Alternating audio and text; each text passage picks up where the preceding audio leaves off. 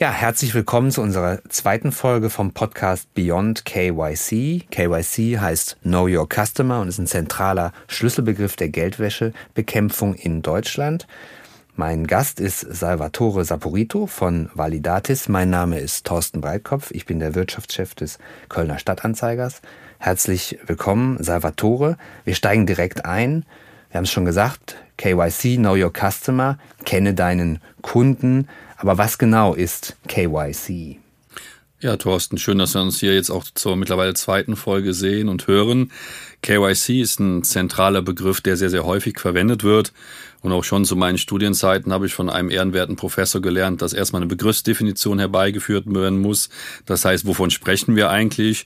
Das Know Your Customer Prinzip ist äh, ableitbar aus der EU-Geldwäscherichtlinie und dem nationalen deutschen Geldwäschegesetz und beinhaltet und bedeutet ganz konkret, dass es ein Prinzip ist, das Know Your Customer Prinzip der Bekämpfung von Geldwäsche, Terrorismusfinanzierung und auch sonstiger Wirtschaftskriminalität dient und insbesondere im Finanzsektor, aber auch in vielen weiteren Branchen, in sogenannten verpflichteten Gruppen herbeigeführt werden muss, um bei einer Neukundenaufnahme oder der Überprüfung der Bestandskunden diese Prozesse durchzuführen und ist auch zur Präzisen-Identifikation vorgeschrieben. Mhm. Aus deiner Erfahrung in deiner Position, weshalb ist KYC wichtig? Also KYC ist grundsätzlich wichtig. Ähm, es werden auch sehr viele Synonyme am Markt verwendet, Thorsten. Man, man nennt KYC auch Know Your Third Party, Know Your Business Partner, Know Your Supplier. Business Partner Due Diligence oder vielleicht auch Know Your Employee. Das heißt, diese ganzen Synonyme und Begriffe werden herbeigeführt, um letztendlich eine Kundenüberprüfung vorzunehmen. Aber Englisch-Grundkurs reicht ja, um zu sagen, dass das alles fast das Gleiche bedeutet. Es bedeutet alles das Gleiche. Die Feinheiten und die Nuancen liegen dann ganz konkret in dem Prozess und in dem Know Your Customer Prozess ist es wichtig, dass der KYC-Prozess nur eine Methode zur Bekämpfung der Geldwäscheprävention ist. Es gibt natürlich noch weitere Methoden. Das ist die Überwachung von Konten und Transaktionen oder auch die Meldung von verdächtigen Transaktionen oder auch ganz einfach die Vermögensabschöpfung. Das sind so vier Kernmethoden, um die Geldwäsche zu bekämpfen. Wichtig ist das ganze Thema KYC, weil es die zentrale Methode ist. Das heißt, ein standardisierter Prozess ist und er ist auch ein wichtigster, ein günstiger und auch ein effektiver Prozess oder ganz einfach auch ein Instrument und Werkzeug, um die Geldwäsche zu bekämpfen. Und aus meiner Sicht sollte das KYC-Prinzip integraler Bestandteil jedes Compliance-Management-Systems sein. Das ist jetzt alles noch eine abstrakte Ebene. KYC, haben wir verstanden, ist ja auch eigentlich nur eine Übersetzung. Aber ganz praktisch und für Menschen, die sich nicht mit Geldwäschebekämpfung auseinandersetzen, wie sieht so ein typischer Know Your Customer Prozess aus? Ja.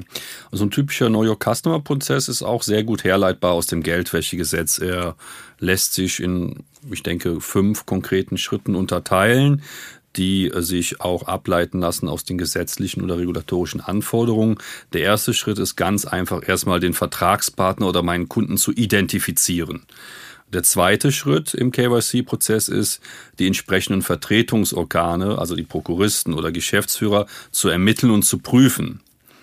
Und darauf aufbauend als dritten Schritt kann man festhalten, und das ist ein sehr elementarer Schritt in diesem KYC-Prozess, die Eigentümer- und Kontrollstruktur zu durchdringen und auch die sogenannten wirtschaftlich Berechtigten abzuklären, weil hier sehr, sehr hohes Risiko stecken kann. Und der vierte Schritt, der darauf aufbaut, ist das ganze Thema der Risikobeurteilung.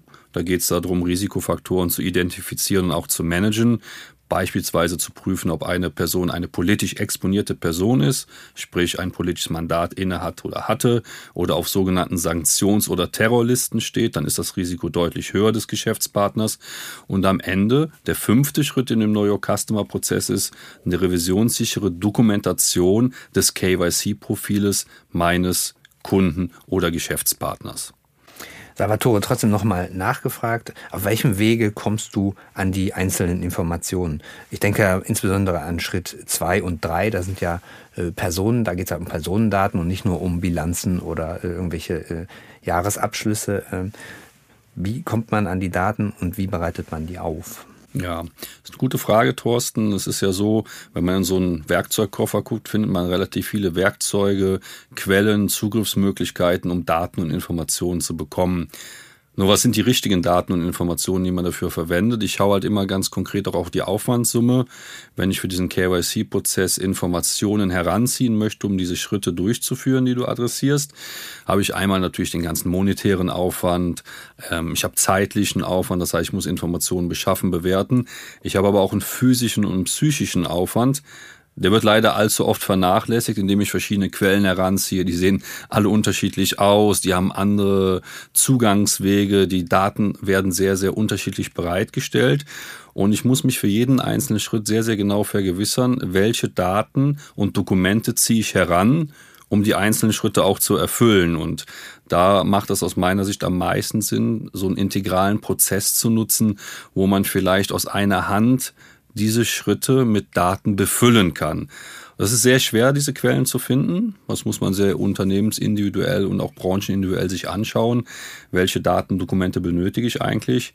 Und dann auch die Quellen heranziehen dafür. Da gibt es kein Standardrezept zu. Also es wäre schön, wenn es für alles einen Standard gibt, aber den gibt es leider nicht. Also wir wünschen uns alle so einen Standard wie den KYC-Prozess.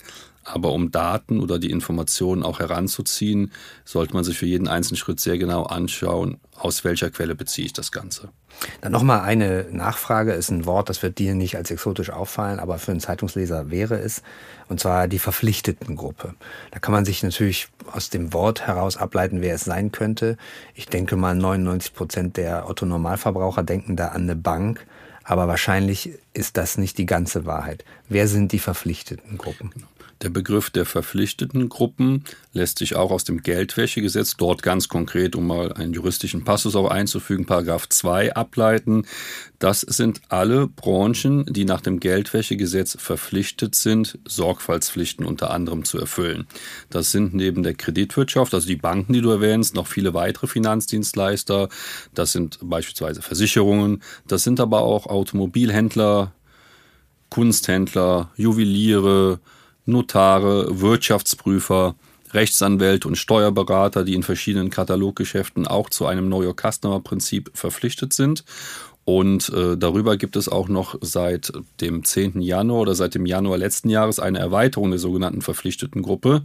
Und die bezieht sich auch auf die ganzen Anbieter von Cryptocurrencies, also Bitcoin und Co., um nur eins exemplarisch zu nennen. Die fallen alle unter den Kreis der Verpflichteten. Und auch, was viele aber nicht wissen, Thorsten, die gesamten Güterhändler fallen unter bestimmten Tatbeständen auch unter den Kreis der Verpflichteten nach dem Geldwäschegesetz, ist denen aber meistens gar nicht so bewusst und die Sensibilität liegt dort noch gar nicht vor. Weil es noch neu ist. Neu ist es nicht ganz, da würde ich, das würde ich nicht unterschreiben, aber ähm, man fürchtet keine Konsequenzen, es gibt keine konkreten Maßnahmen, der Druck ist vielleicht nicht so hoch, es gibt keinen konkreten Schmerzpunkt, den man hat. Das heißt, ähnlich wie wenn du auf der Straße parkst ohne Parkschein, es geht zehnmal gut, beim elften Mal hast du ein Knöllchen an der Windschutzscheibe, wie man hier so schön in Köln sagt, aber ähm, das nimmt man halt in Kauf. Und wo es keine Konsequenzen zu befürchten gibt, agiert man auch nicht und man muss auch vielen nochmal relativ klar sagen in der Branche, dass sie zum Kreis der Verpflichteten nach dem Geldwäschegesetz gehören und das ist denen meistens gar nicht so bewusst. Da ist also auch noch viel Aufklärungsarbeit zu leisten, aus meiner Sicht. Dann zum Schluss noch, Salvatore, was sind die, die Trends bei dem von dir skizzierten Prozess des KYC? Das ist so eine Frage nach der Trendexploration und auch der Blick in die Zukunft. Wie wird sich denn der KYC-Markt oder das ganze KYC-Umfeld entwickeln? Und wie entwickeln sich auch die Prozesse? Was aus meiner Sicht relativ klar ist, die Dynamik und die Veränderungsgeschwindigkeit der regulatorischen Anforderungen durch die Gesetzgeber wird massiv zunehmen. Das ist in den letzten Jahren schon sehr, sehr stark zu beobachten. Ich sage halt sehr oft, es wird uns nicht langweilig in dem Kontext, aber die ganzen Anforderungen werden sich rasant verändern und auch die KYC-Anforderungen werden immer komplexer. Also der Komplexitätsgrad wird steigen.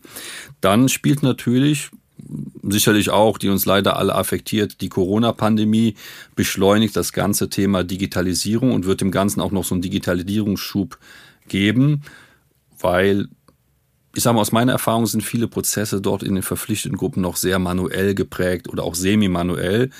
Und jede weitere Digitalisierungsanstrengung führt zu einer höheren Automatisierung. Das strebt eigentlich jeder an, um Prozesseffizienzen zu heben und ähnliches. Natürlich auch die Reduzierung der Aufwandssummen. Du hast eben gesagt, wie beschafft man sich die Informationen, Thorsten? Das heißt, kann man vielleicht Quellen konsolidieren, kann man vielleicht Quellen komplementär zusammenfügen. Das heißt, diese ganzen Aufwand, den gilt es zu minimieren. Und man sollte sich auch vor Augen halten, dass wir beide und auch viele andere, so der Faktor Mensch in dem ganzen Kontext, auch nicht unbeachtet bleiben soll, weil der Faktor Mensch, der steht auch für Unternehmenswerte, die er lebt, seine Sensibilität mit diesen Prozessen zu arbeiten und auch entsprechend das Bewusstsein in die eigene Organisation reinzutragen. Äh, das, das sollten wir auch nicht außen vor lassen. Wir reden sehr viel über Prozesse, aber dahinter stecken auch Menschen und Menschen begleiten auch Prozesse. Und deswegen wünsche ich mir, wenn ich sage, wie entwickelt sich der Markt, würde ich gerne auch einen Stimulus in diesen Markt geben. Lasst uns mehr miteinander sprechen, austauschen, Kollaboration und Wissensaustausch. Das ist ein Trend, den würde ich auch gerne stärker sehen, dass man miteinander ins Gespräch kommt. Danke, Salvatore Saporito. Das war die zweite Folge unseres Podcastes Beyond KYC. Mein Name ist Thorsten Breitkopf vom Kölner Stadtanzeiger. Danke fürs Zuhören.